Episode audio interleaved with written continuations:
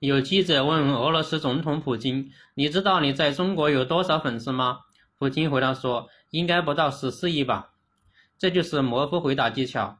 当你不知道问题的准确答案，或者不想告诉对方准确答案时，可以用模糊回答口才技巧。模糊回答就是不告诉对方准确的数值，只说一个大概的范围或者多种可能性。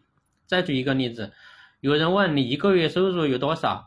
当你不想告诉对方准确数值时，你可以回答：没有多少呢，还不到一万。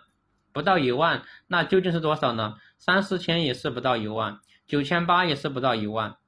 让对方自己去猜去。性格内向、口才不好、不会聊天的朋友，请关注我，我们一起练口才。